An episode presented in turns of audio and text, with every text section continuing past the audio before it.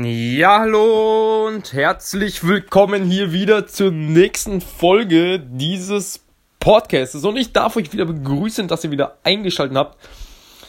Vielen, vielen Dank. In der heutigen Folge geht es auch um heiß diskutiertes Thema. Und zwar, darf ich als Christ Fleisch essen? Und ich habe dort einen ganz interessanten Artikel gefunden hier auf jesus.de, den ich euch heute vorlesen darf. Und zwar vom 21.08.2018. Und genau, ich darf einfach anfangen. Und ja, hier steht Grillfleisch für ein paar Cent, Massentierhaltung, Schlachtung am Fließband. Was sagt eigentlich die Bibel zum Umgang mit Tieren?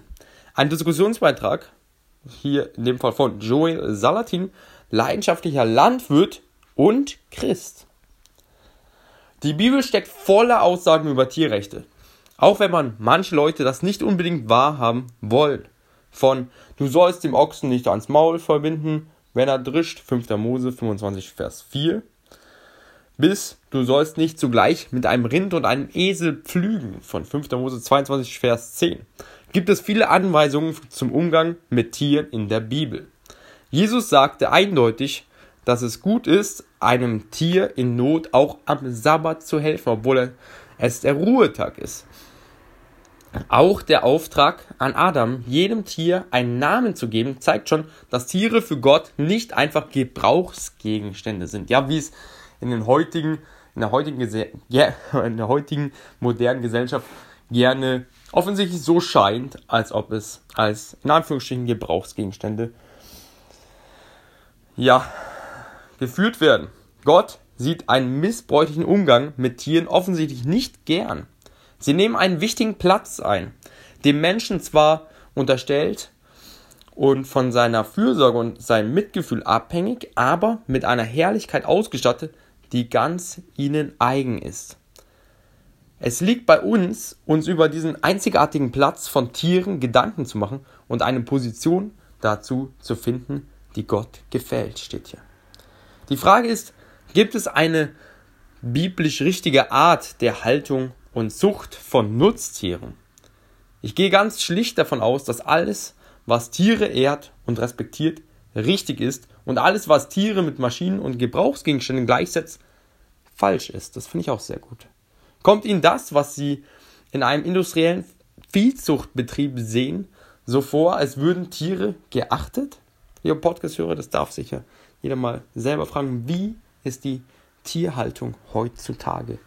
Und sind die Tiere dort geachtet? Wärst du gerne dort selber ein Tier? Und da darf man sich gerne hinterfragen, ja, welches Fleisch kaufe ich an dieser Stelle? Ja, kaufe ich und woher kommt das? Wie wurden die Tiere dort behandelt. Und Leben erfordert aber Tod. Es ist nicht meine Absicht, Tiere mit Menschen gleichzusetzen.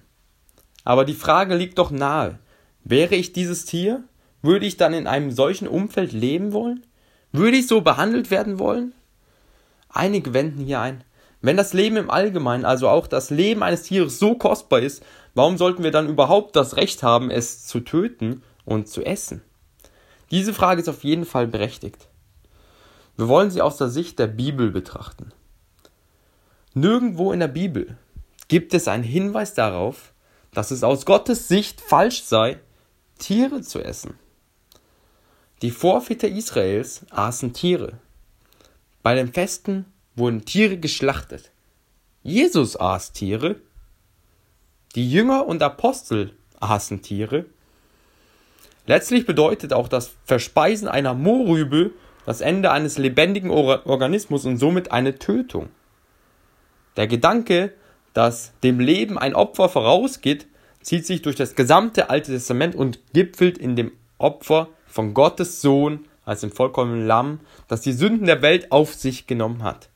Jedes, wenn wir für unser eigenes Weiterleben etwas töten, sei es ein Saatgutembryo zum Beispiel in Form eines Weizenkornes. Eine Pflanze oder ein Tier sollte es uns daran erinnern, wie kostbar das Leben an sich ist. Jesus spricht in seinen Gleichnissen vom Prinzip eines Samens, der ausgesät wird und erst sterben muss, bevor ein neuer Sämling hervorsprießen kann.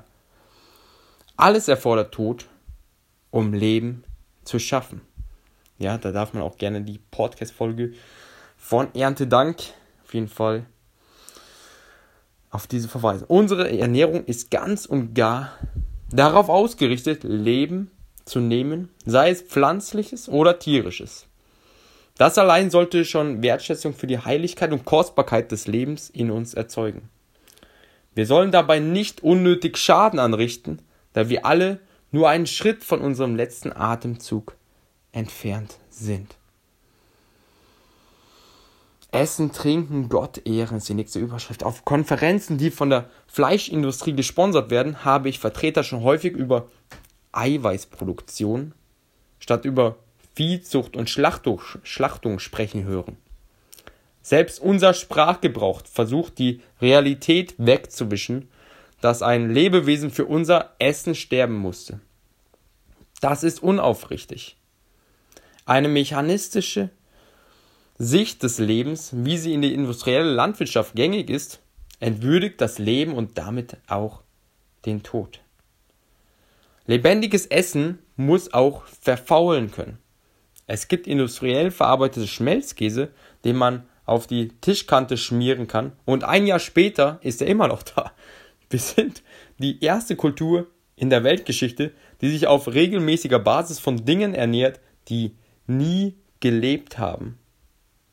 Um einen biblischen Begriff zu verwenden, verdauen wir Dinge, die ein Gräuel für unseren Körper sind. Und dann brauchen wir ein Eingreifen Gottes für die körperlichen Leiden, die daraus folgen. Gott hat Leben und Tod, lebendiges Essen und seine Zersetzung und Verdauung zu genießbaren Gleichnissen für unsere tägliche Abhängigkeit von ihm gemacht. Gott ist Leben wie ich mit lebendigem umgehe, zeigt, wie ich zu Gottes Herrlichkeit stehe. Und in 1. Korinther 10, Vers 31 steht dazu, ob ihr nun esst oder trinkt oder sonst etwas tut, tut alles zur Ehre Gottes. Der Apostel zeigt hier, wie sehr Gott unser Alltag durchdringen sollte, indem er das Essen und Trinken mit einbezieht. Niemand von uns kommt ohne Essen aus. Ja. Universeller geht es gar nicht. Und so haben wir alle den Auftrag, Gott Ehre zu bringen, auch mit der Art, wie wir essen. Und danke an dieser Stelle, dass du hier aufmerksam zugehört hast und ich hoffe, dieser Artikel, ich fand ihn sehr gut, als ich den gefunden habe zu diesem Thema, denn im Prinzip darf man sich, das nochmal zusammengefasst, hinterfragen, ja. Wie ist die Fleischindustrie heutzutage, also die ganze Massentierhaltung, ja, woher kommt das Fleisch? Das darf man sich als allererstes hinterfragen. Und wie werden die Tiere dort behandelt, die Gottes, die Gottes, ja, Schöpfung sind? Wie werden die, werden die tiergerecht, artgerecht behandelt? Und woher kommt das Fleisch, was ich als Verbraucher kaufe? Und habe ich als Endverbraucher, man, man kann immer, jeder, es ist so leicht zu sagen, oh, an dieser Nahrungsmittelindustrie, da können mich doch eh nichts ändern. Ja, doch. Es fängt beim Endverbraucher doch an, ja. Der Endverbraucher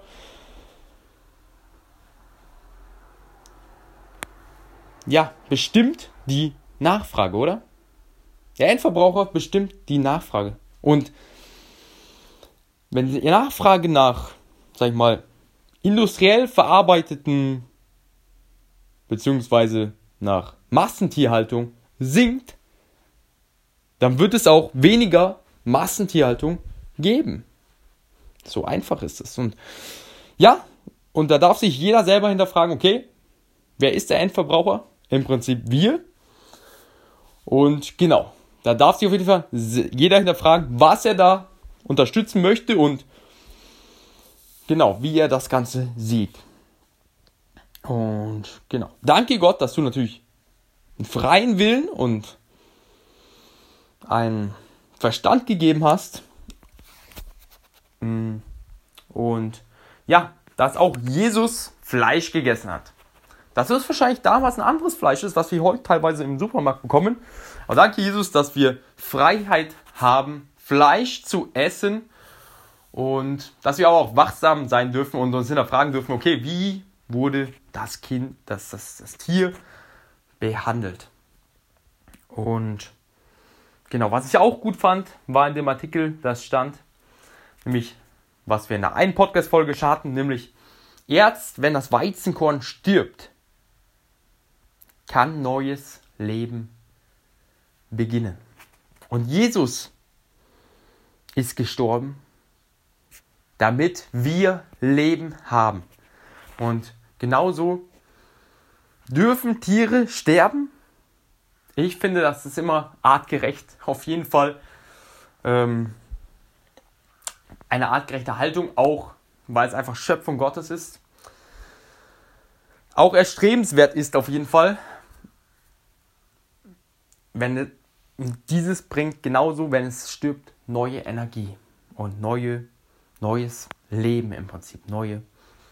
Und danke Jesus für diesen Artikel jetzt und danke für jeden, der hier zugehört hat und ich segne jeden, jeden mit einem Bewusstsein, mit einem göttlichen, dir göttlichen Bewusstsein, mit dem Heiligen Geist, der in uns ist und uns hinterfragt hinsichtlich, wie wir unser Leben leben. Danke für Erkenntnis, Jesus. Danke für diesen Artikel, der es sehr, sehr gut zusammengefasst hat. Und danke für deine Weisheit im Umgang mit Nahrungsmitteln, im Umgang mit Essen.